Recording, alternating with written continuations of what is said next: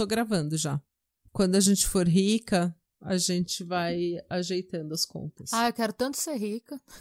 Ah, eu também. Eu não aguento É. mais essa vida de pobreza. É, nem eu, eu, eu não quero Essa mais. vida de perrengue não é pra mim. Ai, eu tô tão cansada de ser pobre. Ah, eu também. Eu cansei, eu já nasci na Vila São José, sabe? Pegava o Jabaquara lotado até a Estação Consolação. Eu nasci, é, eu nasci em São Bernardo do Campo, né? Em São Berlondres. direto do grande ABC. Ai, gente. Ai, já, tô, já cansei de ser pobre, gente. Cansei dessa vida. Ai, eu- meu sonho é, sabe quando você é, não precisa contar dinheiro? Eu não vou falar sabe como é, porque eu não sei, mas sabe quando você, tipo, imagina você poder, sei lá, você quer uma, uma brusinha, e aí você compra várias brusinhas, e você não se preocupa com quanto tem na sua conta, porque você sabe que é suficiente. Ai, é chique isso, né? Quando você vai no mercado, você não precisa olhar o preço das coisas. Eu acho bem chique também. Ai, o sonho é não precisar comprar coisa do Tesco, sabe? Tipo, o do Tesco. Sim, que não é a marca, Tipo, né? Tipo, posso comprar o Tesco. queijo de qualquer marca, não vai ser o queijo do Tesco, sabe? Tipo, É, gente, é, é bem por aí mesmo. De vez em quando me dá umas angústias, assim, sabe? Tipo, eu tenho dinheiro, assim, pra tudo que eu preciso, mas às vezes me dá umas angústias porque eu tô vendo a minha conta poupança, assim, enxugar de uma forma absurda. E daí você fala, cara, se eu fosse despedida agora, eu não ia durar uma semana. Sabe aquela piada? Eu tenho dinheiro pra viver o resto da minha vida confortavelmente se eu morrer amanhã? exatamente. É, É bem por aí. Mas é isso, gente. Essa é a patramada pobre, patramada criminal. bem-vindos! Bem-vindos à nossa pequena balbúrdia Ah, balbúrdia das cansadas, das desmotivadas. das oprimidas, das cansadas, oprimidas, doentes. Sabe aquela. Quando você tá sem vontade de cantar uma bela canção, mas você vai lá e faz mesmo assim? Essa é a gente. Exato. Essa é a vida, gente. A gente tá. Você continua tocando aquele pandeiro, sabe? Aquela pessoa que toca pandeiro na banda. Igual o Chris Rock fala, sabe? Você tem que cantar. Às vezes você tá tocando bateria, às vezes você tá tocando pandeiro lá atrás. Ninguém liga pra você. Triângulo, né? Sabe? Só bater o triângulo. Exato. Que nem eu fazia no Mayhem. Sim, é verdade. Ai, aliás, a gente precisa regravar esse, esse caso. Regravar. Exato, pessoal. Alguns de vocês perceberam alguns dos nossos episódios simplesmente, magicamente desapareceram da, da podesfera. É, Essa. Ah, essa não foi uma decisão do podcast, mas é uma decisão que será respeitada pelo podcast. Alguns dos melhores episódios, algumas coisas que a gente acha que a gente quer contar, quer revisitar para que não fique um buraco na nossa vida, a gente vai revisitar. E a gente vai regravar de novo. Não, obviamente, porque se é regravar, é de novo.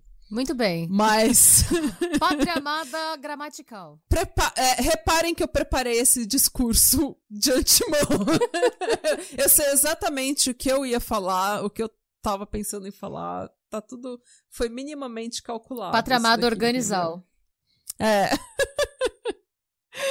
Ai, gente, mas é isso. É, alguns episódios, então, desapareceram do nosso feed. Os que a gente quer revisitar, os que a gente acha que são relevantes para a nossa história, a gente irá regravar melhor, mais bonito, mais lindo, com melhor som, com tudo. Com novas fontes, tá? Porque a nossa ideia é contar a mesma história, mas também dar um ponto de vista, tipo, renovado. Até porque alguns desses temas que a gente vai querer manter, eles vão ser, tipo, já tiveram atualizações, ou saíram coisas novas sobre, então vai ser legal a gente revisitar um pouquinho. Exatamente. Então vai ser realmente, não vai ser uma regravação do episódio antigo, vai ser uma, eh, uma revisitando o, o, o caso. A gente vai revisitar o caso. E pra, também porque a gente acha legal alguns episódios é, não serem completamente apagados. A gente nunca quis apagar a história do podcast, tanto que a gente não vai apagar a história do podcast.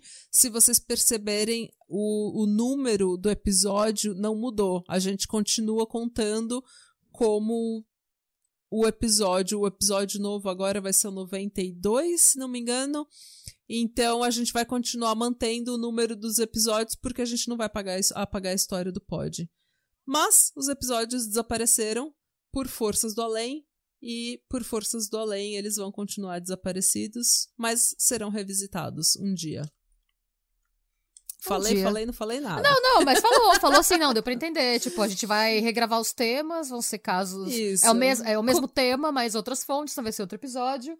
Uh, uhum. Não foi a gente que decidiu, não partiu da gente a decisão de apagar. Mas a gente vai respeitar uhum. essa decisão e a gente vai manter a numeração. A gente não vai encaixar os episódios novos, que são não. os mesmos temas, nos buracos dos que foram deletados. A gente vai. Vai ser um episódio diferente, gente. Isso. Com piadas novas, histórias novas, fontes novas, atualizações e novas presepadas neste podcast, porque é uma nova era. E nós estamos bem. E muito obrigada por todas as mensagens que a gente recebeu de apoio. Muito obrigada a todo mundo que está mandando mensagem no nosso é, Insta pessoal, perguntando se a gente tá bem. Tá tudo bem. Muito obrigada ao Vanderlei, que sempre vem e pergunta: Oi, vocês estão bem? Como é que você tá? A Cris também, a Isa, todo mundo que tá perguntando. Tá tudo bem, gente. Tá tudo certo. Tudo se ajeita tá bom? A única coisa que não se ajeita é a morte. O resto, tudo tem solução. Nossa, que profundo. Que sabedoria Muito de tia profundo. da internet. Nossa, olha, eu acordei assim com aquela mensagem do WhatsApp na cabeça, sabe?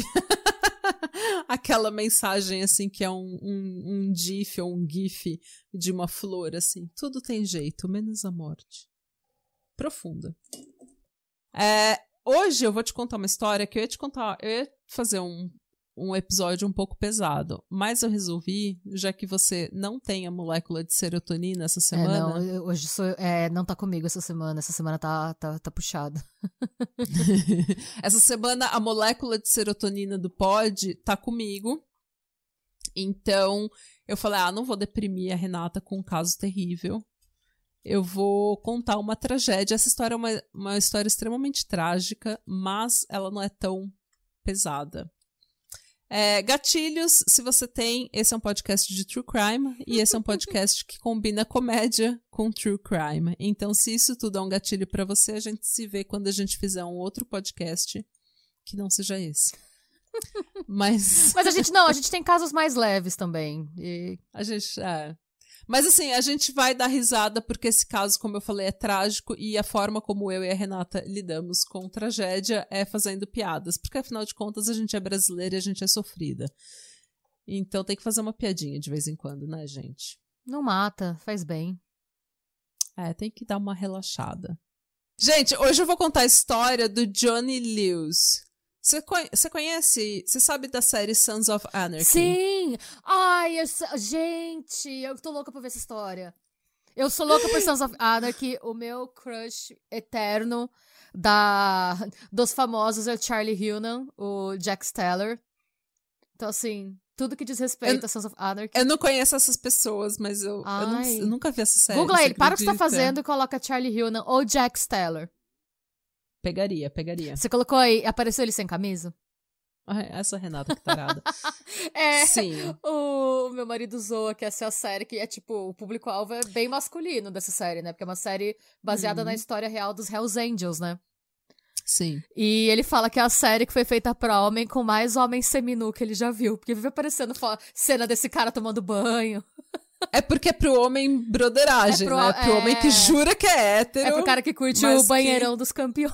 Não, gente, gente, fala. é que eu tenho tanto amigo que é louco por essa série que se eu falo isso, depois eu vou, eu vou tomar hate dos meus amigos. Não me deem hate. Mas é uma zoeira normal, tipo, da série, que é a série para o homem hétero, que tem a maior proporção de homens héteros seminus e a menor proporção de peitos. Você quase não vê. Eu- Eu Hum. acho que se você vê peito, você vê pouquíssimo peito nessa série. Você vê muito mais esse cara seminu, tomando banho. Enfim. É que eu não sou muito de homem loiros, mas ele é muito bonito. Sim. Eu não sei porque eu não gosto de homem loiro. E você mora na Noruega, né? Tipo, E eu moro na Noruega, então. é, esse é o problema, tipo, a população. É por isso que eu tô solteira, gente. eu vim pro país onde eles fazem homem bonito, mas eles são loiros e muito. Enfim. Muito noruegueses pro seu gosto.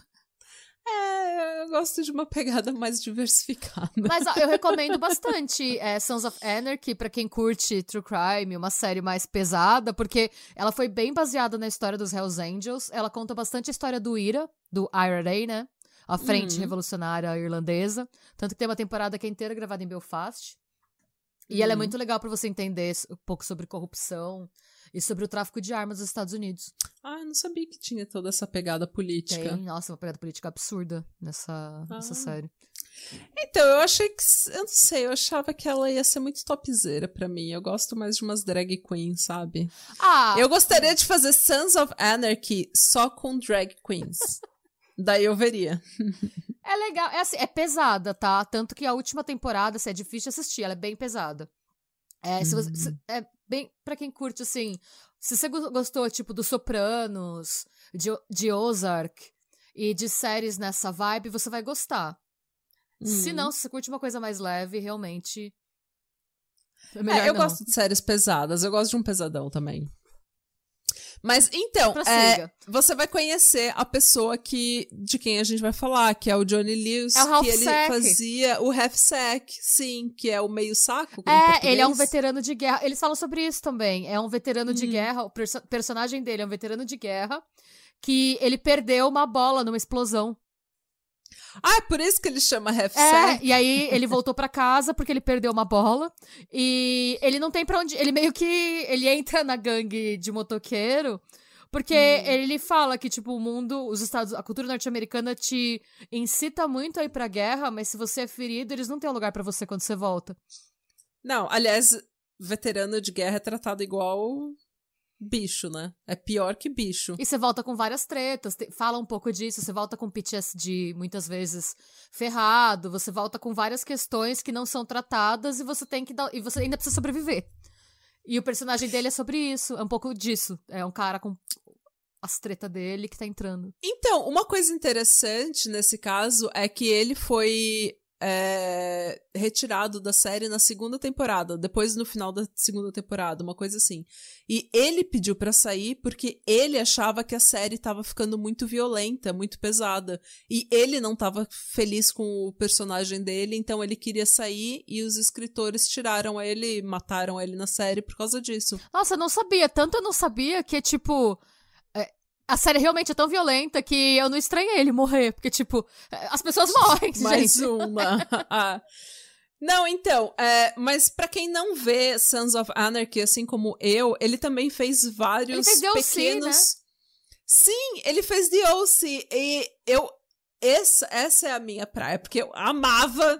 The O.C. e eu vi tudo. E ele é o menino loirinho, é, é, extrovertidinho, assim, palhacinho, É. que a Marissa conhece quando ela vai pra escola pública na Sim, terceira temporada. ele é o sidekick do menino que a Marissa fica apaixonada por. A Marissa fica Exato. apaixonada por um menininho, o menininho que cai da... Não, na verdade, ela fica apaixonada pelo bad boy da escola, mas o menininho que é amigo dela fica apaixonado por ela. Mas ela E ele é o é- sidekick. sim. Sim, do menininho, sim. É, eles são surfistinhas, mas ela fica meio dividida, porque quando o menininho loiro que ela gosta começa a sair muito com a irmã dela, ela fica com ciúme. Ah, é verdade. A é Marissa era verdade, toda fica com errada, gente. Eu ciúme. amava ela. Gente, ela era muito errada. Ela foi a, pe- a pessoa que, quando a- ela morreu na série, todo mundo falou: Nossa, graças a Deus, não Ai, aguentava não, mais. eu não gostei quando ela morreu, porque tava. Não, eu também não. Acabou a série, né? Por É. causa dela, mas. Mas ela, ela meio que incorporou, ela virou a Marissa da vida real, né? Coitada. Ai, coitada, ela tem vários problemas. gente, tipo, vocês aquela querem que a gente faça um gente. episódio sobre Misha Barton e seu surto psicótico? Seus surtos. Seus surtos. Tem vários. Ela é gente como a gente, gente, tadinha. Eu, eu gosto muito Eu dela, gosto mas dela. ela, Mas é. ela teve uma vida bem difícil, coitada.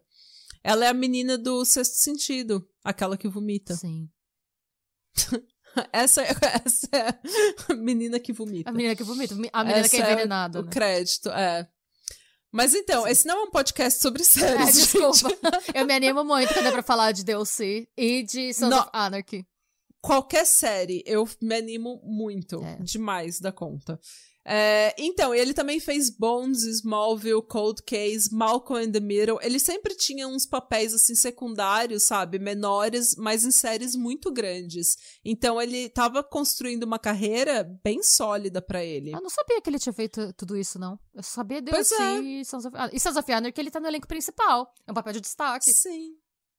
Sim, mas assim, é... ele estava construindo uma carreira realmente forte. É, minhas fontes é TMZ, People Magazine, E! Online, Daily Mail e Wikipedia, porque afinal de contas é a fofocaiada, né, gente? Amo quando acontece, quando acontece com celebridade é a fofocaiada. Mas o meu principal artigo, que é um artigo muito completo, muito bem escrito e muito assim, de muito assim, respeito às vítimas e ao que aconteceu e ao Johnny, é o artigo escrito pelo Billy Jensen, da The Secret Life of Johnny Lewis, que foi publicado em 2014 na LA Magazine. Esse foi o- a minha principal fonte. Mas vamos lá, gente. O Johnny Lewis nasceu em 1983 e cresceu em North Hollywood, em Sherman Oaks. Sherman Oaks é uma neighborhood, assim, é uma vizinhança bem de boy. Ele não teve uma vida difícil, sabe? Ele, ah, ele teve uma, uma infância e uma adolescência bem de playboy mesmo. E a família dele era cientologista. Ih, Nossa, gente, não tinha ideia disso. Pois é, e como muita gente, né, nesse meio cresceu em famílias é, ligadas à cientologia. É, ele largou a religião com 20 e poucos anos. Na religião dele, na, na cientologia, eles são muito eles são famosos por serem antiterapia e anti-tratamento de drogas, tipo o, AA. Porque o AA normalmente ele é associado a uma espiritualidade, a religião. E a cientologia, ela diz, né, que ela tem um programa que é tipo 99% eficaz, sabe? Uma, uma taxa ridícula que eles tiraram de fontes confiáveis de vozes da minha cabeça, sabe? Porque eles é isso que eles fazem. O, o programa de reabilitação de drogas deles é voltado para interação social, então você está sempre com gente o tempo todo, exercício físico e trabalho.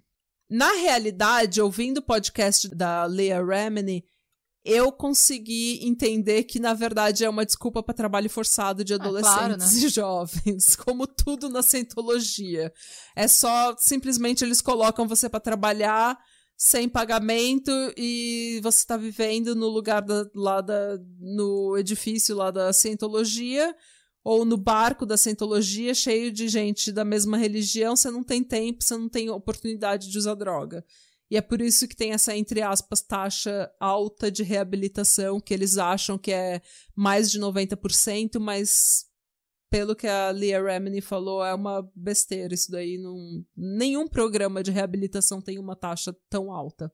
O próprio AA é só 30%, não é? Uma coisa assim, é bizarro Ah, de e um baixo. parênteses, se vocês, crianças, jovens, adolescentes, nerds, que como eu leram Christiane F., você- É, vocês sim, eu. Vocês podem achar, é, vocês podem achar isso familiar. A Cristiane F comenta que ela, ela chega a fazer o programa da cientologia de Hum. detox, né, de reabilitação.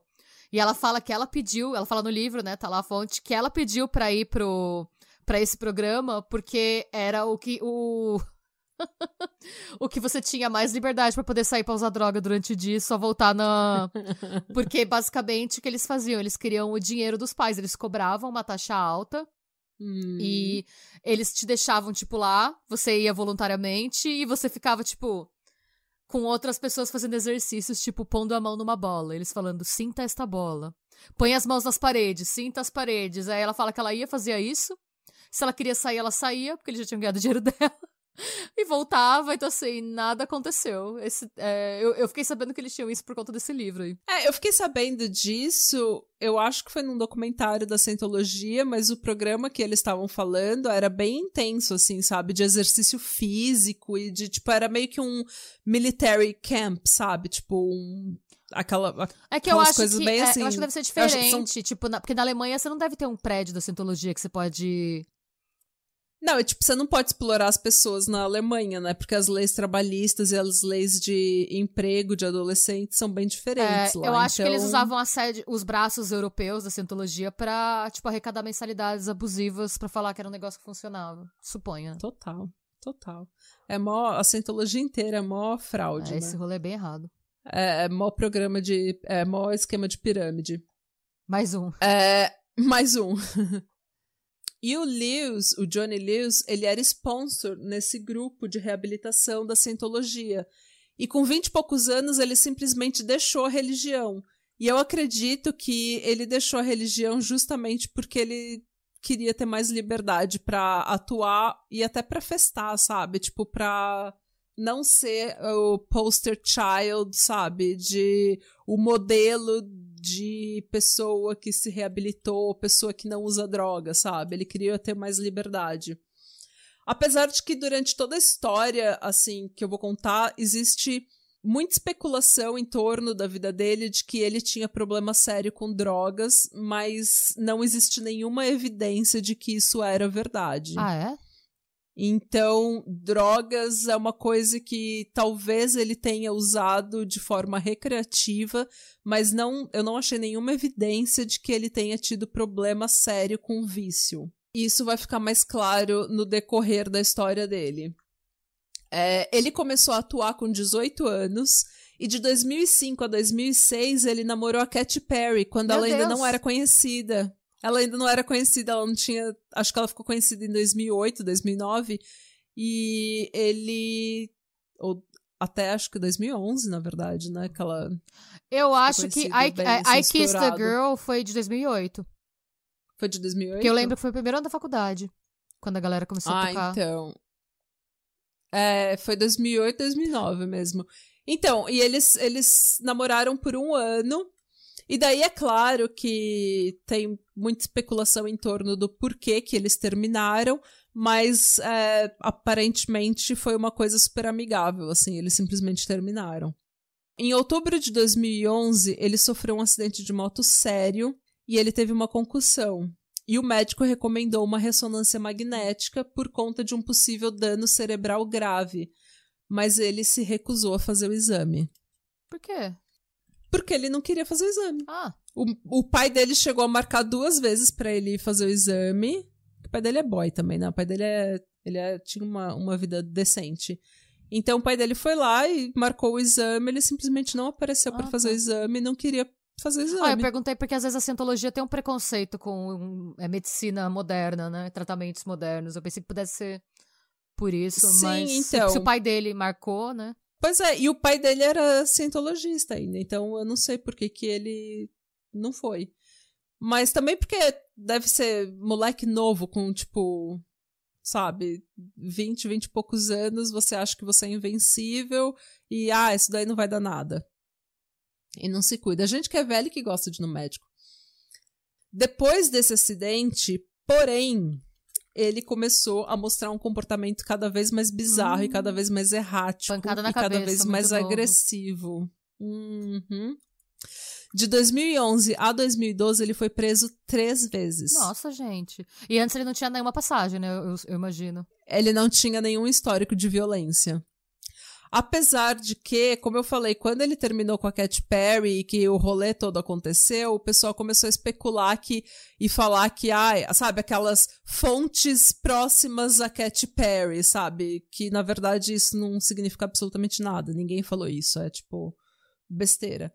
Mas é fontes, entre aspas, fontes próximas Hum. a Katy Perry falaram que ela já podia ver naquela época Ah. que ele estava num comportamento destrutivo e que, portanto, ela resolveu se focar na carreira dela porque ela queria, sabe, tipo, ela queria ser bem sucedida. Ai, gente, não. Mas isso daí é depois que a Thor toda acontece, é fácil você falar que ah, ela já sabia disso. É, não. Ah, às vezes, sei lá, foi alguma coisa tipo, ele, ela, ele festava demais. E também ela tava super no, no começo da carreira dela ainda. Ela tinha. De repente foi só uma questão de agenda, ela começou a trabalhar muito, eles não tinham mais tempo um pro outro. Ah, não, e ela também tava cheia. Teve uma fase que ela tentou super se reaproximar dos pais, né? Porque a família dela ficou um tempo sem falar com ela. Hum. Às vezes foi um negócio, mãe, olha como eu sou uma boa pessoa, eu me afastei dele porque ele era uma má companhia. Pois é, sabe? Não, não necessariamente É. ela sabia de absolutamente nada. Até porque, como eu falei, o histórico dele não era de uma pessoa agressiva. É, se foi depois de 2011, depois que ele teve esse, essa concussão, depois que ele teve esse trauma, esse traumatismo, né, esse dano cerebral, que ele começou a ter um, apresentar um comportamento realmente errático e realmente bizarro. Em janeiro de 2012, ele estava na casa da mãe dele, na Califórnia, tranquilo. Ela tava fazendo um omelete, Nossa. ele tava lá de pijama. Que detalhe pitoresco fazendo um omelete. Não, tipo, era café da manhã, sabe? Ele tava de pijama ainda, e daí ele do nada falou que ele ia dar uma, uma volta. E daí ele saiu andando pela vizinhança, ainda de pijama, e ele disse que ele ouviu uns gritos vindo de uma casa, Hum, e ele achando que tinha uma pessoa em perigo, ele entrou sem permissão nessa casa. hum. pra ver o que estava acontecendo. Essa é a história dele. E daí dois homens apareceram e pediram pra ele sair. Hum. A história é a seguinte: ele falou que foi é, autodefesa. Mas o que aconteceu foi que ele pegou uma garrafa de vidro Eita. E deu na cabeça dos dois caras com a garrafa de vidro. Ele começou a bater neles com a garrafa de vidro. E ele falou que foi autodefesa, só que os dois caras falaram que não, que eles pediram pra ele sair da casa e ele não saiu. E daí ele ficou agressivo. Só que como era dois contra um, eles conseguiram conter o Johnny e a polícia foi chamada e ele foi acusado de agressão com arma letal, invasão de propriedade privada e furto e foi enviado para Twin Towers Jail, que é uma cadeia no, é, no centro de Los Angeles. Nossa, mas assim. é, ele fala por que, que ele invadiu? Tipo, quem tava em perigo? Quem, por quê? Não, nada. Então, ele diz que ele ouviu uma pessoa gritando e que ele entrou na casa sem permissão para ir ajudar essa pessoa e que esses dois caras apareceram e ele e começaram a tretar com ele e ele se defendeu. Essa é a história dele. Só que os dois caras falaram que eles pediram para ele sair da casa porque era uma propriedade privada e ele não saiu. E daí ele ele catou a garrafa e deu na cabeça dos caras com a garrafa. Tipo, ele tentou, que, sabe, fazer aquela coisa bem de filme, assim, de quebrar a garrafa na cabeça de alguém. Então, ele foi contido e ele foi acusado de agressão com arma letal, invasão da propriedade privada e furto. Três dias depois que ele foi parar na prisão, ele foi parar na ala psiquiátrica da prisão Eita, nós. hum, por 72 horas por tentativa de suicídio e comportamento errático. Aparentemente, ele tava batendo a cabeça dele no concreto, Hum. na, na parede de concreto. Tipo, porque ninguém sabe. Eu acho estranho até ele ter sido preso, porque normalmente. Gente rica nos Estados Unidos, Então. quando é réu primário, assim, pega condicional só, né? O pai dele pagou a fiança, ele foi liberado depois de oito dias pra aguardar o julgamento em liberdade. Ah, Então, Ok. ele não ficou muito tempo na Twin Towers dessa vez. Dessa É, vez. segundo a irmã, é, segundo a irmã dele, quando ele voltou pra casa, ele voltou pra casa dos pais dele, né? E ele tava assim a cara da derrota. Ela falou que ele parecia assim, ele tava mentalmente instável, ele tava com os dois olhos roxos assim fundos. Nossa. Ele não deixava ninguém chegar perto dele ou tocar nele. Então vai saber se ele não tomou um cacete também na cadeia. Ah, imagina, assim, não tô defendendo quem quer que tenha dado um cacete nele na, nele na cadeia, se é que deu. Mas imagina que você tá lá preso tem um maluco gritando e batendo a cabeça na parede. É bem provável que Não, ele tenha tipo, tomado. um, um maluco que provavelmente a pessoa ou eles reconheceram da televisão ou já sabia que era Ah. playboy, sabe? É. Tipo, é, aquela velha história, né? Menino bonito não se dá bem na prisão, sabe? É. É, Mas assim, ele não deixava ninguém chegar perto dele ou encostar nele. tá. E ele tava muito sensível à luz. Eita. Tipo, ele ficava com as janelas todas fechadas, ele reclamava de luz e ele chegou a desligar o disjuntor da casa para que ninguém ligasse a luz. Nossa, mas falta de sensibilidade pode ser, tipo, um sintoma de traumatismo craniano sério. Ele podia estar com a cabeça ferrada faz muito tempo. Tipo, com o negócio. Sim, exatamente. Com certeza, o acidente de moto teve sequelas terríveis na cabeça dele, só que ele se recusava a procurar tratamento médico e psiquiátrico. E os, os pais dele, principalmente o pai, mesmo sendo da cientologia e a cientologia não acreditando em terapia, não acreditando na psiquiatria, o pai dele sempre incentivou ele a ir procurar tratamento psiquiátrico, porque o pai dele estava vendo que o comportamento dele estava ficando cada vez mais errático. Só que ele não ia procurar tratamento de jeito nenhum, nem médico, nem psiquiátrico. Nossa, de repente. Psiquiátrico é médico, é... mas estou falando assim de Sim. MRI, sabe? De ver. Uh, ele não foi procurar os exames ou ver um remédio. Nossa, pode coisa. ter dado alguma parada na cabeça dele que trigou essa paranoia e hum. deixou uhum. ele com, tipo, um problema físico, tipo de concussão mesmo, né? Porque às vezes ele tava até hum. batendo a cabeça na parede porque ele tava com tanta dor que ele não sabia. que ele decidiu bater pra ver se parava, sabe? Pra ver se desligava. E também ele tinha 20 e poucos anos, esquizofrenia costuma. É, na mais ou menos a cidade. Entre os 17 e os 25. A gente falou disso no caso da Tame. Da Tame Lynn Leopard. Se alguém quiser ir. Então. No YouTube. É, no YouTube tem lá um artigo favor. científico sobre os sintomas e tal. Ele super se enquadraria, assim. Mas a ah, fotofobia então. é total alguma coisa, tipo, rachada, inchada, alguma coisa que não deveria estar. Tá e, de novo, o pai dele tentando fazer ele procurar tratamento e ele negando. Só que daí o pai dele foi meio pai de menino rico, porque assim, é, enquanto ele tava na casa do pai dele, ele tentou cortar os punhos. Eita. E apesar do pai dele ficar falando, vai no médico, vai no médico, vai no psiquiatra, e ele nunca ir, o pai dele deixou ele ir morar sozinho de novo. Oxi. Então, nessa, nessa hora, o pai dele deu uma de, sabe, pai de menino rico, porque ele, se minha mãe, minha mãe podia ser bilionária numa hora dessa. Se eu começo a dar uma dessas, ela não me deixa sair de casa, não. Não, não mesmo. Ela me bate. Eu, eu, minha mãe nunca me bateu, mas eu acho que ela começaria. mas dá pra ver que eu tenho cara de quem nunca apanhou, né, gente? Uma moça boa. Não, eu apanhava da minha avó. Então, e o pai dele deixou ele morar sozinho e isso durou muito pouco, porque isso foi no início de fevereiro. No dia 10 de fevereiro, ele já tinha sido preso a segunda vez por nocautear um cara numa loja de iogurte, sabe? De frozen Nossa, yogurt. Gente. É tipo, tipo acertar alguém no Jampa Juice, né? Tipo. É, tipo, seria. No Brasil, seria como você ir no Bob's, sabe? E bater em alguém. Ah, não, no Bob's não. Pensa, pensa, em um desses lugares, tipo, Good Vibes. No Sub. Não, Subway. No Espoleto. É, você vai bater em alguém. Nossa, que vontade de comer um espoleto. Uma, a, a, salada de massa do espoleto é um negócio que eu tenho muita saudade. Não, gente, eu amo salada. salada é uma coisa que eu me recuso aí quando eu vou no, no Nossa, não, eu sempre comia salada de eu... massa, era tão gostosa, eu tenho uma saudade. Eu, eu nunca consegui fazer igual.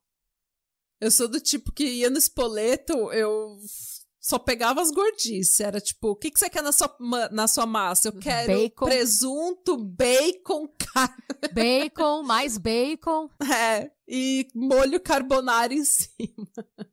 Mas enfim, então, ele foi preso por do nada nocautear um cara na frente de uma loja de iogurte. Tipo, uma coisa completamente random, completamente aleatória, assim, sabe? O papai novamente pagou 20 mil, rea 20 mil dólares de fiança e ele foi liberado. E ele continuou se, se comportando de maneira bizarra e suicida. Eita. É, dias depois dele ser liberado da cadeia pela segunda vez, ele entrou no mar de roupa e tudo, tipo, pra ir pro mar. Pra ir se matar. Nossa. E ele foi resgatado e hospitalizado por hipotermia. Ok.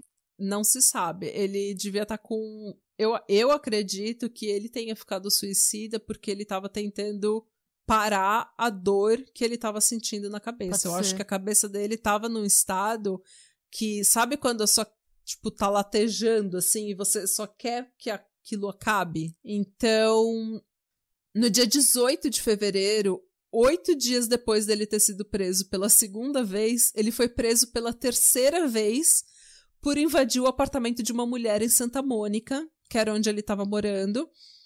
E ele disse que ele achava que o apartamento era de uma amiga dele. Eita. Só que nessa época ele já tinha tido tantos problemas com a lei que, assim, tipo, em tão pouco tempo, E o comportamento dele tava tão bizarro que ninguém colocou uma fé nele. Ah, julgo, não.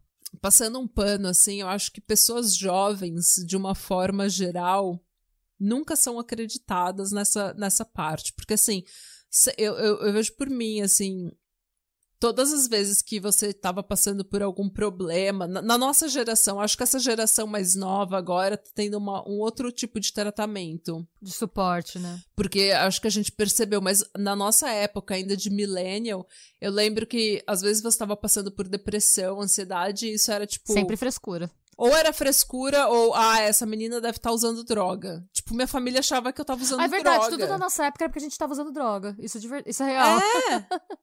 Sabe? Então, eu acho que muita do, dos nossos problemas mentais ou dos nossos problemas sociais de você crescer, tipo, e atingir a maioridade enquanto a crise de 2008 tá batendo na sua porta, sabe? Tipo, você não tem emprego, tá todo o mundo inteiro tá em crise, tá tudo e depois disso quantas guerras e quantas desgraças não aconteceram na nossa na nossa juventude assim, durante a nossa da nossa, dos nossos, tipo, 13, 14 anos até agora, foi desgraça atrás de desgraça no mundo. É. E a gente não, não consegue emprego, não consegue comprar casa, não consegue ter filhos, sabe? Tipo, então, toda a nossa geração foi sempre descreditada. Ah, isso daí deve ser droga. Ah, isso daí é, tá bebendo demais. Minha mãe jurava que eu usava droga. tá mexendo com droga, morena? É. Mas então, e daí ninguém pagou, ninguém colocou uma fé nele, todo mundo descreditou o comportamento dele como, ah, isso daí é menino tá mexendo com droga. Menino novo, ator menino de Hollywood. Novo. menino novo isso. tá mexendo com droga, é. é. Ele foi novamente liberado porque o pai dele pagou fiança. E eu acho que o pai dele, tipo, a gente pode criticar o pai dele, assim, ah, tipo, ai, fica liberando o filho por fiança, sabe? Mas assim, se coloca no lugar do pai também, você sabe que seu pai, seu filho não tá bem. E a prisão não é o lugar que ele precisa ir, ele precisa ir para um, sabe, para uma reabilitação, ele precisa ir para um centro psiquiátrico e você sabe que ele tá, tipo, na cadeia com um monte de gente criminosa de verdade, sabe? Tipo. É, eu, eu, entendo, eu, eu, realmente não julgo o pai dele por pagar fiança. Eu julgo por o pai dele não ter dado um berro com ele e mandado alguém arrastar esse moleque amarrado pro hospital, sabe? Pois é. Mas também eu acho que. Será que você pode fazer isso? Você pode arrastar um, um homem maior de idade pro hospital? Ai, mas pra fazer um exame eu acho que sim. Assim, eu acho que você não pode mandar. Não tenho certeza, tá, gente? Me corrija, eu tô tirando isso, tipo da minha cabeça, mas eu acho que você pode, tipo, alguém que tá com sintoma de estar tá tendo uma concussão, o cara tá com uma dor de cabeça, o cara tá alucinando, o cara tá fotofóbico. Eu acho que você pode levar a pessoa pra fazer um exame. Você não pode internar. Por exemplo, você não pode enfiar o cara no hospício sem uhum. ele autorizar, mas você pode, sim, se ele estiver apresentando determinados sintomas, é, levar ele para ser examinado. É, eu, eu esperaria isso, né? Mas eu acho que mas não, não sei. sei. gente. Não sei. O que, que vocês eu acham? Eu não sei se o negócio também varia de estado para estado. É, pode ser, né? Porque lá tem várias regras que são diferentes. Porque eu sei que em alguns estado. estados, por conta de Ozark também, outra série. É, em alguns estados, tipo, mais caipiras, assim, tipo Missouri. No Missouri, uhum. você consegue internar uma pessoa é, não, contra a vontade, contra a vontade dela. dela. maior de idade. Tipo, você pode internar. Se a pessoa tem um histórico de doença mental e você comprova, você pode internar a pessoa involuntariamente. Nossa. É, a gente fala nossa, mas também tem cada. Ca... São casos e casos, né? Não tem jeito. É, é uma regra que todo mundo vai perder, não interessa qual seja a regra. É. Porque tem casos que você vai ser internado sem precisar e vão fazer uma merda com você, tipo Britney Spears. E tem casos que você realmente precisava ser internado e ninguém podia fazer nada, como esse caso. É. Quando a gente fala também que ele foi liberado sob fiança, não significa que ele foi liberado das consequências, tá? Ele só foi liberado para guardar o julgamento Sim. em liberdade. Tudo isso ele ainda tá indo é, na corte, ele ainda tá indo na audiência, sabe? Ver o que, que, ele vai fazer. O advogado dele tá falando com o juiz, tá mandando os papel dele, essas coisas todas o trâmite está acontecendo, ele só está aguardando em liberdade. E fiança é um negócio muito injusto, porque você fala, nossa, quer dizer então que se eu tenho dinheiro eu posso sair da cadeia? Só que se você não é uma ameaça à sociedade e se você não tem, não apresenta a intenção de fugir, você estar aguardando o julgamento em liberdade é uma puta vantagem para o réu.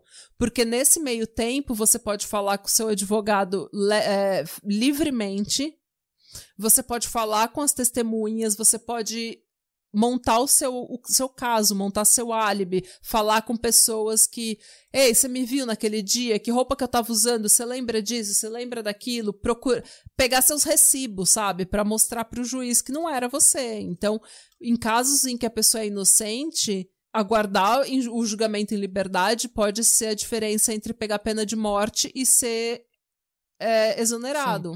Sim. Então, enfim. Durante o tempo que ele estava aguardando o, o julgamento, ele foi receitado. Ele, eita. Ele foi receitado é, Ziprexa e Abilif, que são dois remédios para tratar a esquizofrenia. Hum. Mas ele se recusou a tomar. Então teve uma visita no médico depois. Depois da terceira vez que ele foi preso, o pai dele deve ter arrastado ele. Ai, gente. É, mas ele foi ele foi. Ou, ou, ou, talvez, de repente, esses remédios tenham sido até receitados para ele antes, quando ele estava na ala psiquiátrica da prisão, não sei. Mas é, em, nesse meio tempo ele foi receitado, ele se recusou a tomar. De novo, aquela não vou tomar. E eu acho que ele devia estar tá paranoico já. E não, em nenhum momento a gente sabe nada de por que, que ele se recusava a tomar? Ele não, nunca falou nada. Não. A gente só sabe que ele se recusava. Não, mas se você pensar que mesmo que ele tenha deixado a cientologia, imagina que você cresceu numa igreja, num culto, em que todo mundo fala que psiquiatria é uma coisa nazista, que nasceu para controle da mente, que nasceu para controle do ser humano, que nasceu para fazer lavagem cerebral e dopar a população, e que não existe nenhuma prova científica sabe, em psiquiatria e porque é isso que a, a cientologia prega, a cientologia prega tudo isso que eu tô falando, assim, que a psiquiatria é uma um esquema para lavar para fazer lavagem cerebral na população e medicar a população em massa para tornar a gente mais dócil. Aliás, ouvintes, vocês gostariam de um episódio sobre a cientologia? Porque eu acho que cientologia é um negócio complicado, porque é muito popular em termos de Tom Cruise, é, John Travolta, mas não é tão conhecido, eu acho que no Brasil, no que, que eles acreditam, né? Tipo, a mitologia não, deles não é, é, não, é totalmente far-fetched, né? Mas de repente. Não, tipo, a gente mesmo não sabe. Se não fosse a Leia Remini, a gente não ia saber muito do que eles acreditam. Porque. Nossa, eu assisti um documentário sobre Netflix faz uns anos já, é uma doideira. Eles têm toda uma mitologia deles, tá? Um negócio. Então... O Coming Clear, né? É, gente, contem-nos se vocês têm interesse ou não. Queremos o feedback de vocês. Sim. Porque, sei lá, né? Vai que a gente acha que não é tão conhecido no Brasil e na verdade todo mundo sabe, a gente que tá, tipo. Ah, eu, eu tenho vários problemas com o Tom Cruise por causa da Scientologia. Eu acho que a personalidade dele é terrível, mas uh, o fato dele uh, se negar a ver e a usar a plataforma dele como Tom Cruise para os terrores da cientologia, sabe? Eu acho isso uma falha de caráter. Mas ele ainda tá, né, no, no culto. Sim. Pra ele não é. Não, ele tá assim, tipo. Ele é a estrela. Segundo a Leah Remini, ele é tipo. Eh, tem Jesus Cristo e sei lá, tem Pedro. Se o Dave Miscavige é Jesus Cristo, o Tom Cruise é tipo Pedro, sabe? É o... Sim. Então, Daí você lembra que ele tava aguardando o Johnny, voltando pro Johnny News. Tá. Você lembra que ele tava aguardando o julgamento pela aquela primeira briga com a garrafa. Sim. A primeira prisão dele, né? Em maio ou junho de 2012, ele perdeu esse direito, porque afinal de contas ele já tinha sido preso Nossa, outras duas vezes, é. né? Então ele acabou perdendo esse esse direito e ele foi enviado para Twin Towers de novo, onde ele ficou dois meses. E apesar de lá nunca ele nunca ter tido nenhum problema com droga, tipo aparentemente nessa nessa Twin Towers era fácil de você descolar droga. Nossa.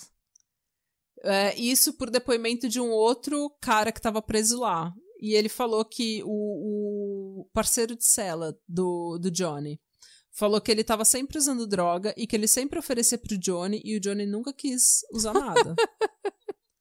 Então, assim, o problema de droga que todo mundo especula, tipo, ah, esse menino deve estar envolvido com droga, nunca se mate... assim, não tem evidência nenhuma. Tudo que a gente fala, de repente ele usou, tipo, cocaína ou alguma coisa assim numa festa, ou êxtase numa festa, sabe? Mas ele não era, tipo, viciado, ele não tinha um problema com o uso constante de droga.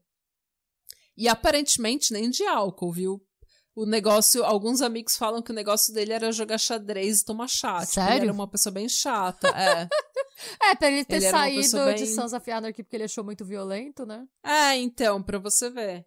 E daí, mesmo ele, isso, ele nunca tendo, assim, um problema com drogas, os advogados dele tentaram de todas as formas fazer com que ele fosse condenado à reabilitação por drogas, porque isso, drogas, seria uma explicação para o comportamento Hum. dele, e ele iria para reabilitação ao invés de ir para cadeia.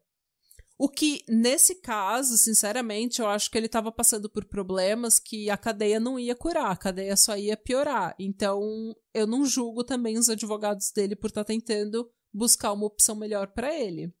E ele conseguiu ser transferido para Ridgeville Ranch, que é um centro de reabilitação para psicose e abuso de substâncias. Tá. Então, só que assim, ele escreveu num e-mail para os amigos dele, enquanto ele estava lá nesse rancho, nessa reabilitação, ele escreveu um e-mail dizendo que eles estavam tentando convencer o juiz que ele era viciado em droga. Puta que pariu. E como ele só tinha fumado maconha algumas vezes, eles estavam tentando falar que ele era viciado em maconha. Nossa, que é um negócio que assim, enfim. Ridículo. E ele falou, ele escreveu no e-mail, é ridículo, mas é melhor do que ir pra cadeia. Nossa, e ele escreveu daí no quando- e-mail, ele deixou registradão, assim, pra. É. Tipo, ele falou pros amigos dele, falou, ah, tipo, é ridículo, mas é melhor do que ir pra cadeia, então a gente tá tentando fazer isso. E ele achava que ele nem ia ficar muito na, na cadeia, porque ele tava batendo na tecla de que a briga era, era autodefesa. Tá. Então, assim, ele achava que ele que o julgamento dele não ia dar em nada, sabe? Que ele ia ser absolvido e que ele ia ser liberado logo. Mas daí ele tá lá na rehab e ele escreveu esse e-mail pros amigos dele e escreveu também que, tipo, o pessoal da rehab, tipo, você chega lá, você é um menino que joga xadrez e toma chá. Você é o moleque mais chato da face da terra. Tipo, você não, não festa, não bebe, não. O pessoal da rehab e os outros os outros viciados, os outros dependentes químicos, eles vão sacar na hora que você não é dependente químico.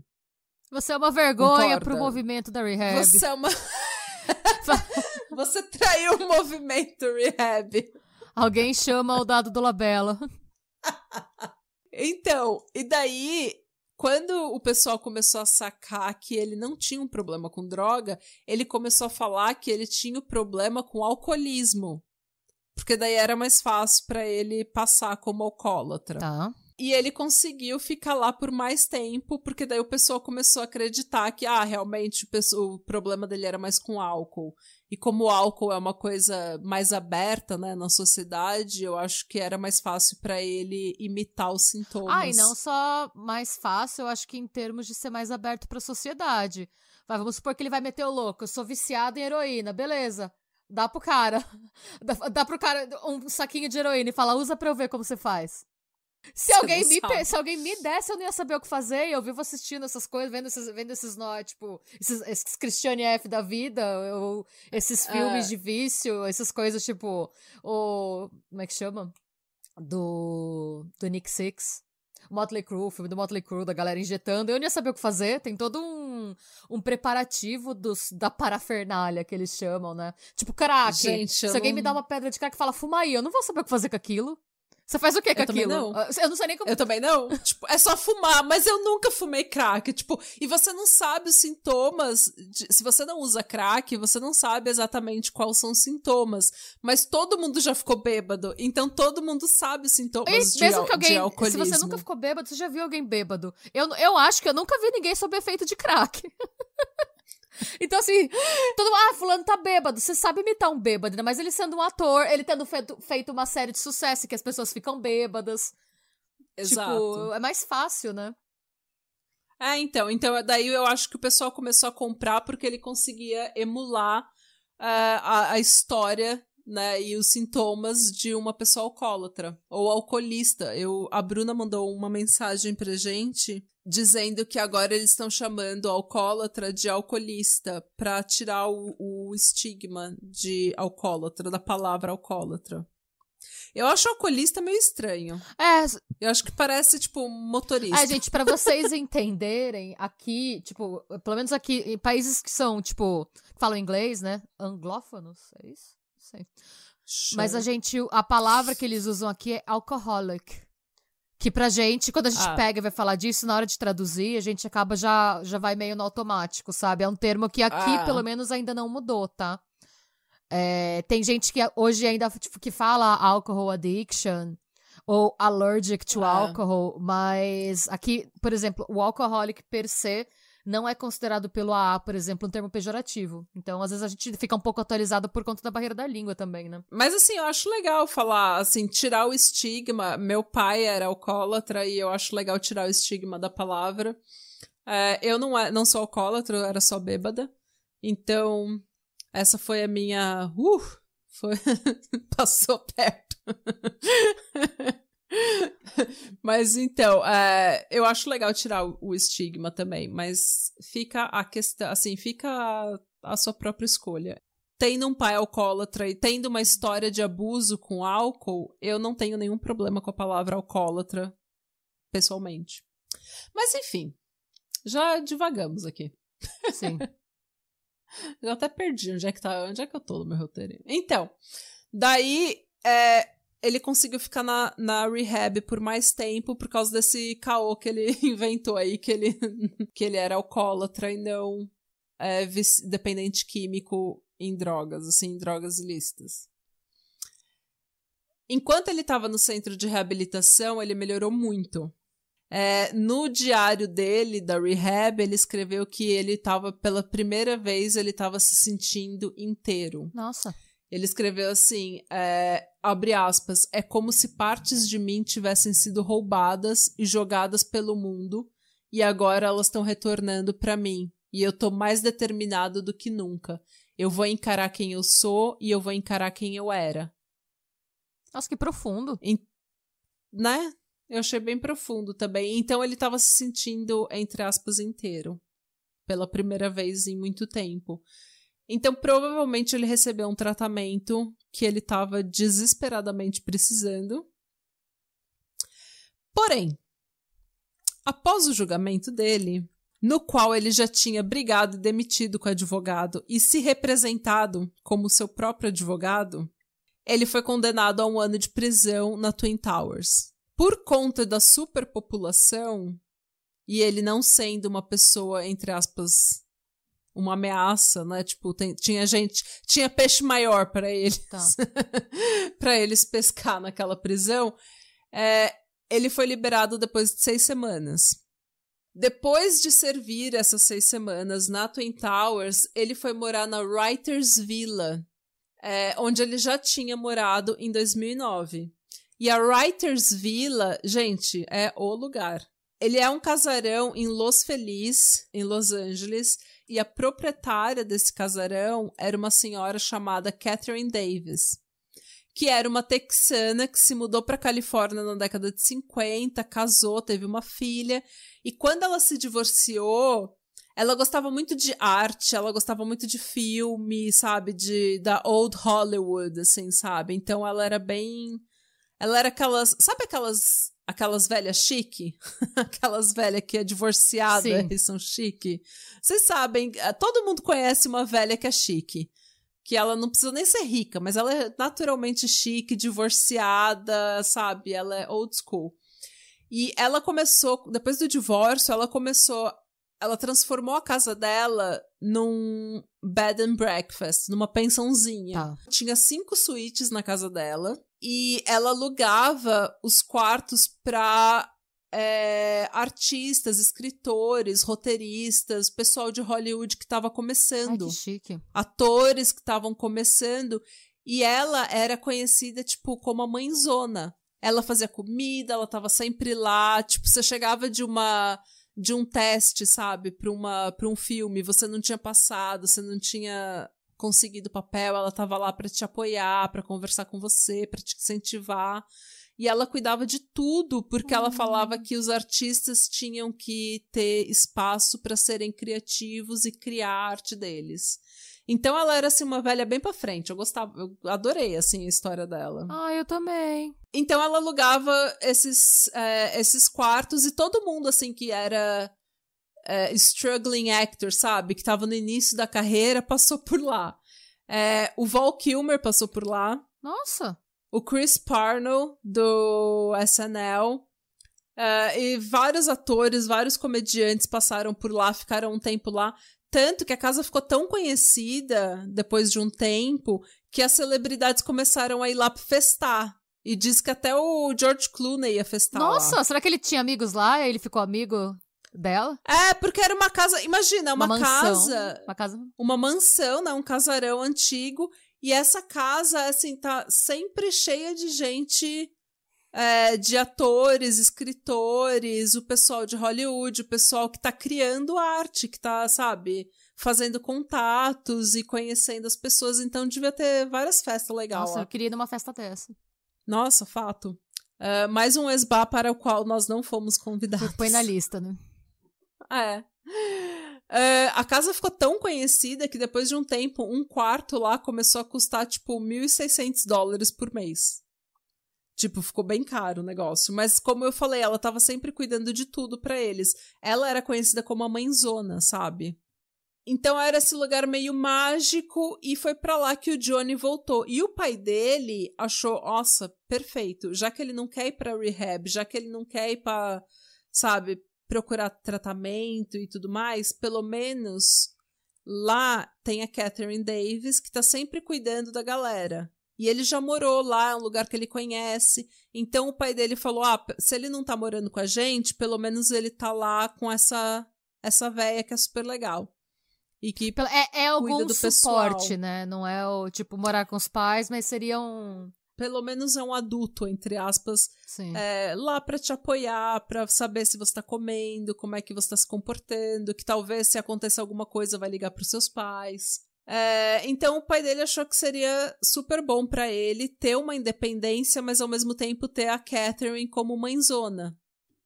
No dia 26 de setembro de 2012, cinco dias depois que ele foi liberado da Twin Towers, ele foi até a casa do vizinho, um vizinho chamado Dan Blackburn, e ele foi do nada e se apresentou: Oi, eu sou o John, hum. seu vizinho novo. E daí o Dan, ele falou: ah, ok. Porque o Dan já tinha visto Johnny pela janela. E o Johnny estava andando pelo pátio do casarão só de tênis e jeans, Eita. sem camisa e suando muito. E daí o Dan ficou de olho e ficou olhando o Johnny pela janela porque já tinha tido invasão nas casas, já tinham, sabe, arrombado outras casas da vizinhança então o Dan ficou olhando o Johnny pela janela e ficou de olho no que ele estava fazendo. E daí, do nada, o Johnny aparece lá e fala: Oi, eu sou o John, seu novo vizinho. Ok, eles se apresentaram, se cumprimentaram. O Johnny saiu. Uma meia hora, mais ou menos, uma meia hora depois, a esposa do, do Dan começa a gritar. Eita porra! Pedindo pelo amor de Deus pro Dan vir ajudar porque o Johnny tava atacando o cara que tava pintando a casa. Mas. Tipo, a casa do Dan. Do nada. Tipo, ele cumprimentou o cara, o cara foi embora e ele atacou o pintor, tipo, ele ficou andando por lá? Então, ele cumprimentou o Dan, o Dan oh, falou prazer. ok, voltou a fazer o que tava fazendo. Daí, 30 minutos depois, mais ou menos, a esposa do Dan começa a gritar: pelo amor de Deus, alguém acode, porque o Johnny tava no quintal atacando o pintor. O cara que tava pintando a casa, tipo, do nada. E ele atacou o pintor com uma tábua. Então o pintor, quando o Dan chegou no, no quintal, o pintor tava com o rosto todo ensanguentado. E o Dan foi tentar segurar o Johnny, só que o Dan era um senhorzinho de 70 anos já. Eu não sei porque pra mim Dan parece nome de jovem. Sim, ou de uma pessoa tipo de 40 anos, né? Sim. E daí o Dan foi, é, tentou apartar, o Johnny socou ele, ele caiu, tipo, nocauteado, mas ele conseguiu olhar pro Johnny e ele falou que o Johnny não tinha expressão nenhuma no rosto. Nossa. O olhar dele tava super distante e ele tava com uma força, assim, sobre-humana, sabe? Tipo, ele tava muito forte, ele tava muito, tipo, determinado, sabe? Então, acho que o Dan meio que entrou no survival mode, sabe? No modo sobrevivência e conseguiu tirar, sei lá, conseguiu tirar forças não sei da onde para conseguir se levantar e bater no Johnny com uma cadeira que tava lá no quintal. E o Johnny ficou meio zonzo e nisso o pintor, o Dan e a esposa correram para dentro de casa. Quando eles foram fechar a porta, o Johnny colocou o braço e ele queria de todo jeito entrar na casa. Gente. E, e eles ficaram os três, se sabe, se jogando contra a porta até o Johnny tirar o braço. Quando o Johnny tirou o braço, eles trancaram a porta. Olha que cena de filme de terror isso. Nossa. Eles trancaram só a ele tá porta. com o machado gritando Here's Johnny, né? É! Gente. E daí o E daí eles ligaram para a polícia. Quando a polícia chegou na casa, né, na Writers Villa, eles acharam o corpo do Johnny, que na época tinha 28 anos, no pátio, na frente da garagem. Eita porra. Segundo os vizinhos, ele tinha tentado. Ele voltou para casa, né? Depois que ele tirou o braço da porta, ele voltou pro casarão, pra Writers Villa, e ele tentou escalar uma parede. E ele ou caiu ou se jogou. Segundo a polícia, ele provavelmente caiu porque ele estava tentando escalar a parede. Gente.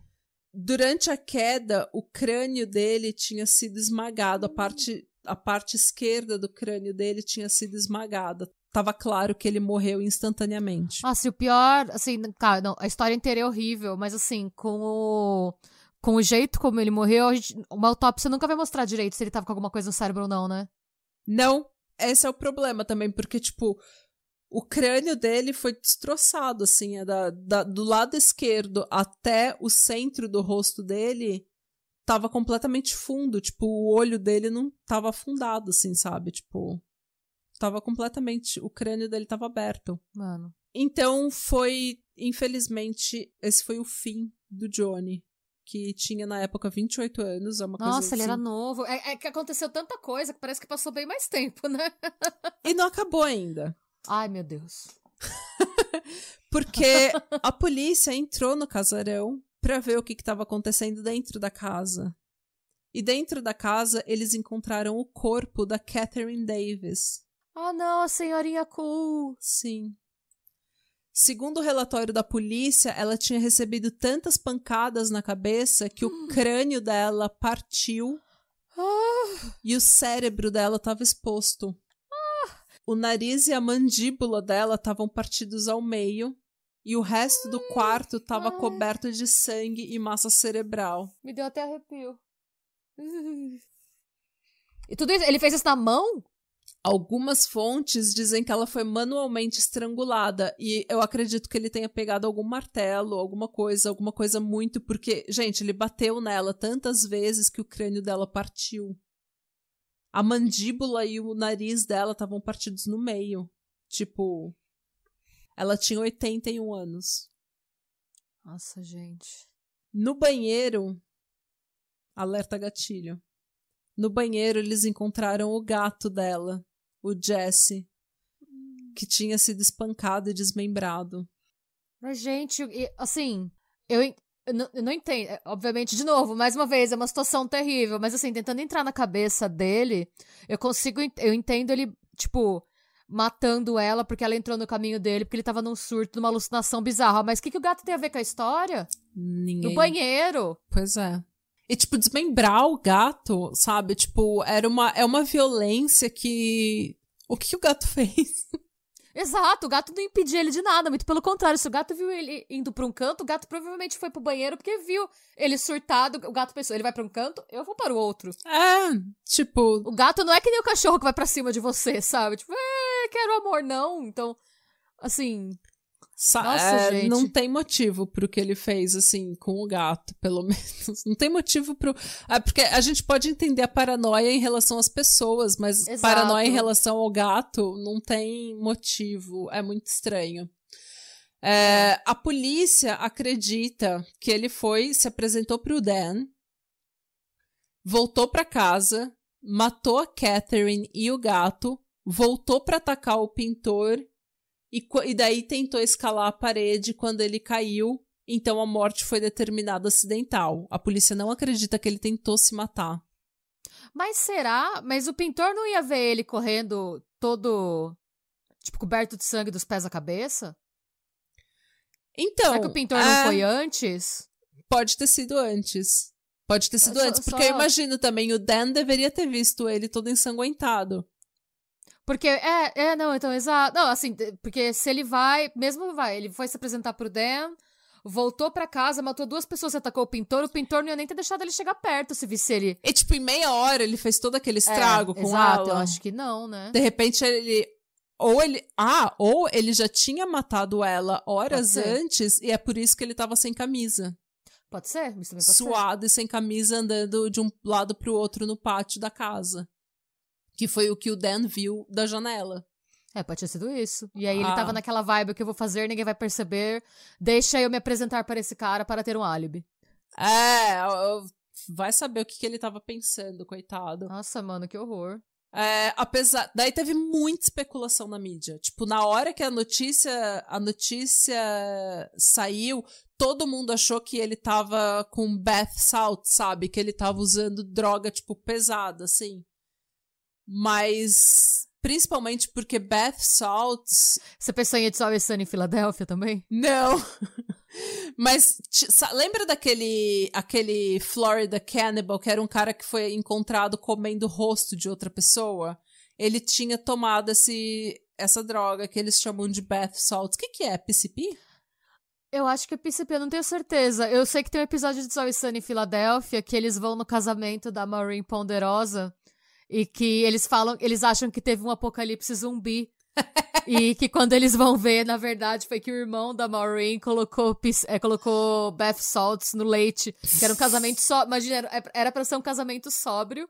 Tipo, não tinha álcool no casamento. É. E aí, como ele queria muito beber, ele pôs bath salts no leite. É e todo mundo que verdade. tomou leite começou a comer as caras uns dos outros.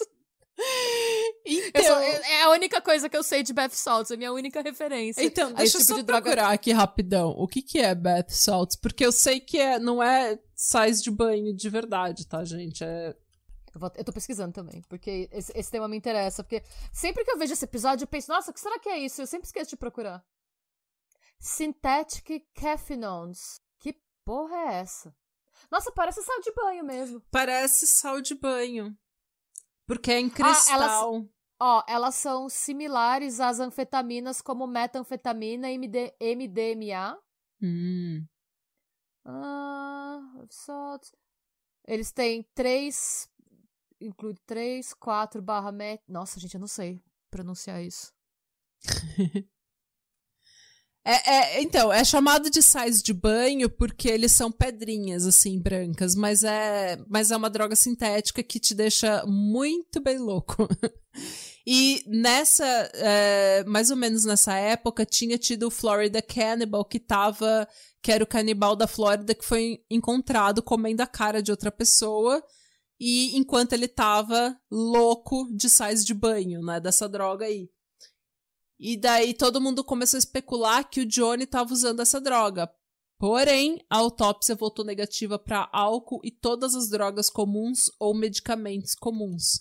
Tipo, medicamento que justificaria esse tipo de comportamento. Eles testaram para heroína, cocaína, metanfetamina e eles não acharam nada. Ele estava limpo. O que é bizarro Porque, assim, o vizinho falou que ele tava com aquela, so aquela força super-humana, né? Que ele tava, assim, tipo, tipo, vidrado. Então é muito estranho que ele não tenha nenhum tipo de droga no, no organismo dele. Mas vai saber a força da paranoia, né? A força da Sim. concussão que ele sofreu, coitado. É, a autópsia também revelou que ele sofreu estrangulamento parcial, porque ele tinha marca de dedos no pescoço dele. E eu acho que foi quando ele tentou enforcar a Catherine Davis, ela tentou enforcar ele de volta, sabe? Tipo, pegar ah, ele pra sentido. parar.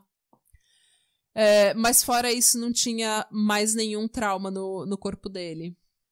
Em 2012, quando isso tudo aconteceu, a dona Cat Perry já era super famosa, então todo mundo, todos esses tabloides fizeram fuá, tipo, ex da Cat Perry, ex da Cat Perry morreu, ex, tipo, toda a história dele, a, o quão trágica essa história é, porque, na verdade, é uma pessoa que é, é uma pessoa que não era ruim, era uma pessoa que não tinha problemas com droga ou que não tinha problemas com violência, era uma pessoa que realmente teve uma concussão, que realmente teve uma um, sabe, um traumatismo e ele não procurou ajuda e a coisa foi crescendo de um ponto que ele perdeu completamente o controle da situação, não vai saber o que, que ele estava passando, vai saber a dor que ele estava sentindo. Eu acho que é um tema também pra gente reforçar o quão tabu ainda é falar de saúde mental em pleno 2021, né? Uhum. E, porque a gente bate muito na tecla de que a gente tem que normalizar falar de saúde mental. A gente não tem problema falar do seu antidepressivo.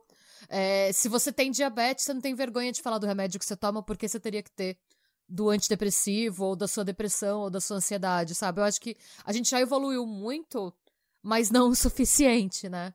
Ah. Porque imagina o que poderia ter sido diferente se a gente vivesse numa sociedade em que você tem abertura para procurar ajuda e para falar eu não estou bem, minha cabeça não tá legal, eu preciso ir no médico e tal, porque isso que acontece com ele é, é direto ou indiretamente fruto do que ele aprendeu crescendo, né? E principalmente para homem, o estigma é ainda maior, né? Porque Sim. daí você é tipo um moleque frouxo. Mulher não tem tanto o estigma de ter que ser forte o tempo todo, mas homem ainda tem esse, essa, esse estereótipo de ah, você tem que ser macho, tem que ser forte, não pode ser vai frouxo, vai carpir um lote. É, exatamente. E, e o que eu acho muito triste também, que é tipo, ele nunca foi procurar ajuda, ninguém conseguiu ajudar ele, então te, teve vários sistemas que falharam é, ele foi condenado à prisão, ao invés de, das pessoas terem visto que o que ele estava passando era consequência do, do acidente que ele sofreu e ter ajudado ele de uma forma melhor do que ir para cadeia, porque vai saber o que aconteceu na cadeia também. E no final das contas, quando isso tudo aconteceu, a mídia simplesmente começou a divulgar que ele estava louco de sais de banho e que era o ex da Cat Perry. Tipo, ele não teve nem, sabe, é, a, a, decência de ser o Johnny Lewis. Ele era o ex da Cat Perry que tava louco de sais de banho.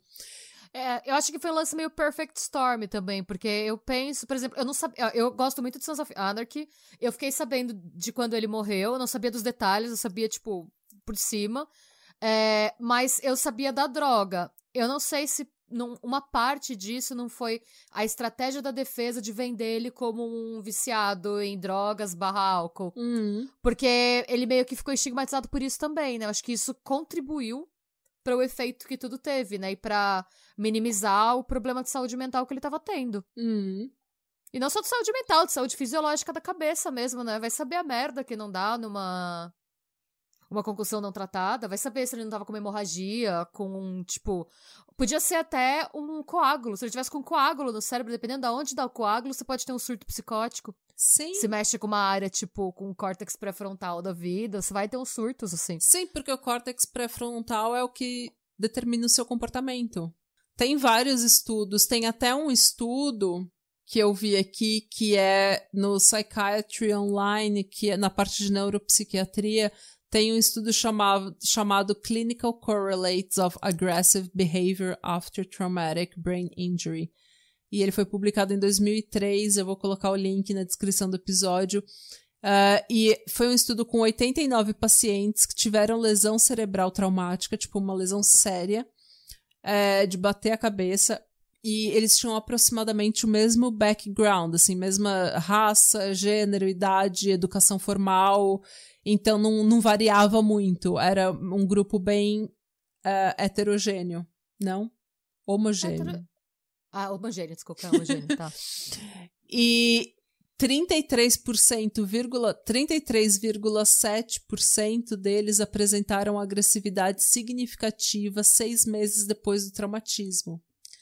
E o que é difícil é porque eles também apresentaram, pessoas que apresentaram agressividade também apresentaram depressão, comportamento antissocial, uso de álcool e outras substâncias e problemas com a lei. Então fica meio que é, quem veio primeiro, o ovo ou a galinha. Tipo, a pessoa tá agressiva porque ela começou a usar drogas, ou ela usa, começou a usar drogas porque ela, sabe, por causa da Ela se sei, ela precisa controlar a agressividade de alguma forma também, né? É, ou, tá tipo, ela, ou por, foi por causa do acidente ou por causa da droga, sabe? Foi por causa do traumatismo ou por causa da droga.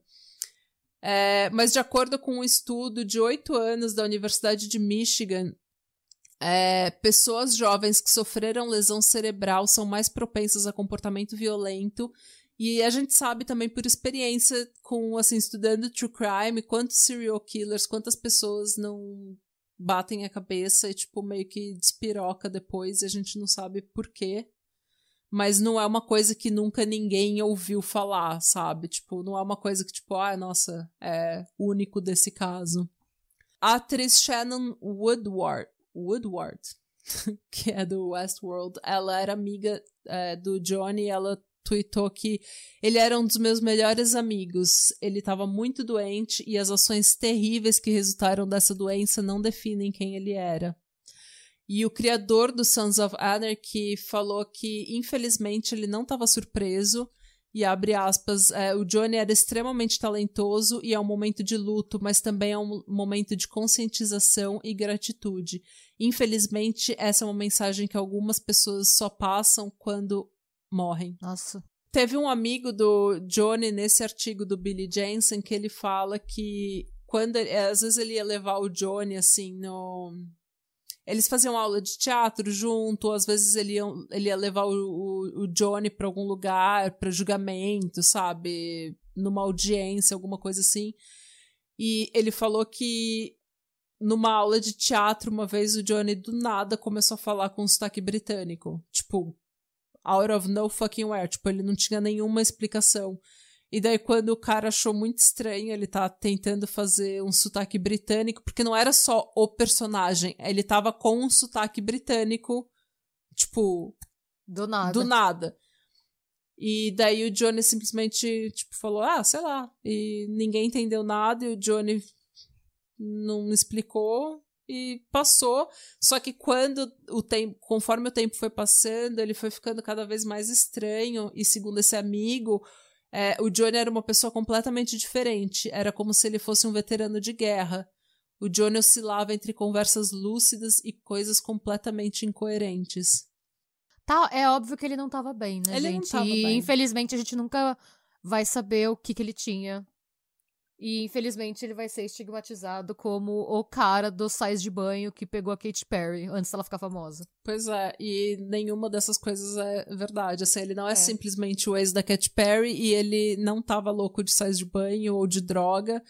É, ele tava limpo, ele é uma pessoa que, como eu falei, ele gostava de beber chá, sabe? E jogar xadrez. Né? Ah, era uma pessoa tranquila. Realmente, nesse caso, eu acho que foi a, a concussão que ele sofreu e ele estava com um problema cerebral sério. Então, cada vez mais é, tirar o estigma da de procurar um médico, de falar, cara, eu sofri um acidente de moto, fiquei violento. Tipo, tira esse estigma, tipo, é, sabe, não é quem você é, o que aconteceu com você não é o que você é. Então, não é sua culpa que você caiu de moto e você começou a apresentar um comportamento merda, mas é importante sempre tomar responsabilidade das nossas ações, dos nossos atos e perceber que, tipo, não tem problema, alguma coisa tá errada com você, vai procurar ajuda, vai procurar o um médico, fala, olha, tô ficando agressivo, estão me falando isso, isso e aquilo. Ah, não, e, eu... ninguém tá bem o tempo todo, né, gente? Vai ter fase que a gente vai tá, a gente vai ter umas fases merda mesmo. Fato. E dessas fases merda, a gente tem que começar, né, a se a fazer um esforço e pedir ajuda mesmo, que ninguém é obrigado a lidar com tudo, todo o peso da vida sozinho, né? Ninguém aqui é Atlas para carregar o mundo nas costas. E... e homem também procura médico muito pouco, né? A gente é. tem quase nossa, a gente tem que quase não, arrastar os homens. Não, é, tem vários estudos que comprovam que é, quem, na verdade, o, é muito difícil o homem marcar médico. O que acontece é que a parceira barra esposa barra mãe marca pro cara.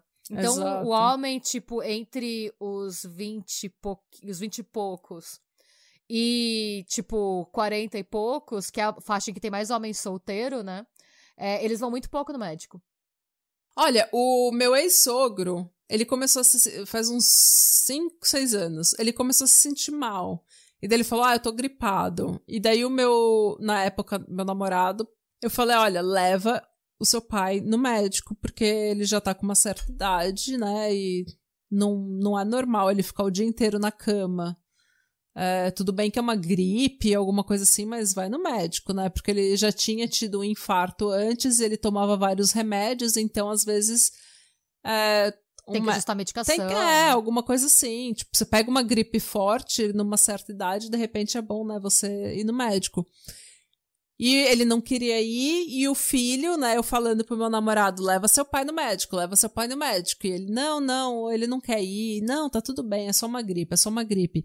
Esperaram cinco dias até que o cara, o meu sogro, não tava mais aguentando ir no banheiro. Ele tava, tipo, vomitando, ele não conseguia ficar em pé pra ir no banheiro. Daí foram no médico correndo. O velho tava infartando.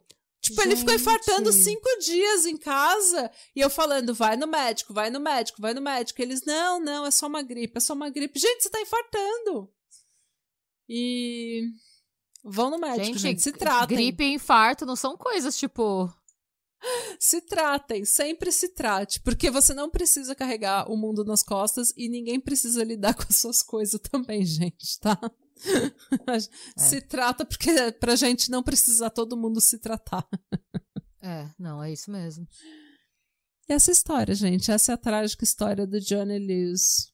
Nossa, adorei. Eu achava que eu conhecia essa história, mas eu não conhecia. Que bom. que bom que é uma história bem trágica.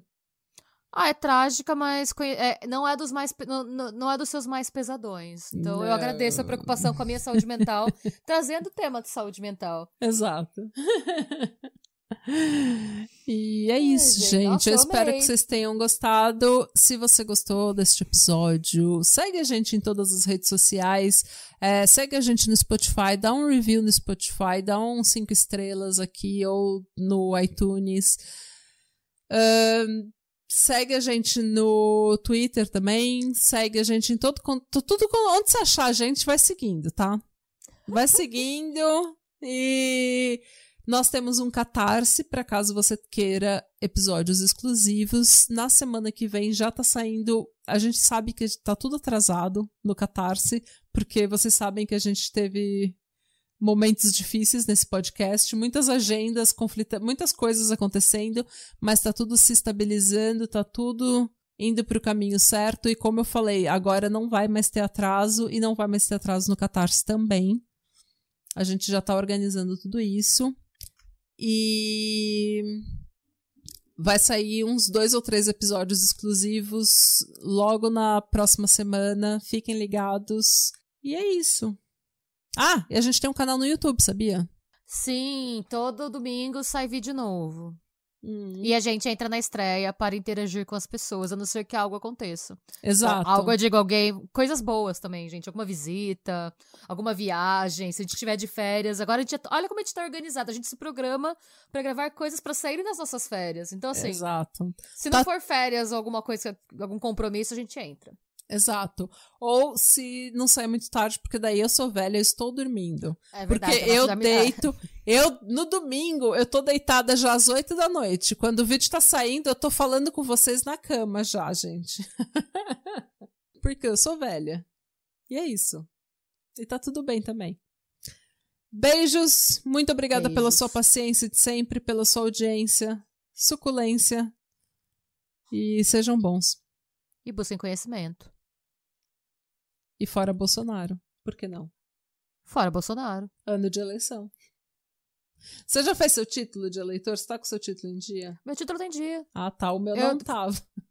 Foi ano de eleição quando eu saí do Brasil, né? Eu votei no Brasil em 2018. Eu nunca votei aqui na Noruega. É mesmo? Eu, eu nunca votei aqui, mas vai ser minha primeira eleição aqui. Ah, então vai Tem que ser. ver na embaixada como faz. Então, eu vou ter que viajar pra Oslo, mas eu vou dessa vez. Foi quarta-feira, acho que meia-noite do Brasil era o último dia pra você atualizar seu, seu título.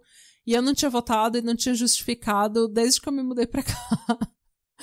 E daí agora, pra tirar o passaporte, você não precisa mais. Então eu só fui renovando Ah. meu passaporte e o título foi ficando pra trás. Daí, esse ano, deu quarta-feira à noite, eu falei, nossa, eu preciso, eu esqueci. Eu preciso correr. Tipo, 10 da noite aqui, eu saí da cama, dei um pulo da cama, vim para o computador para tirar meu título, para organizar meu título, fiz tudo, porque esse ano eu vou para Oslo votar, tirar o Bolsonaro do poder. E é isso. Mas é isso.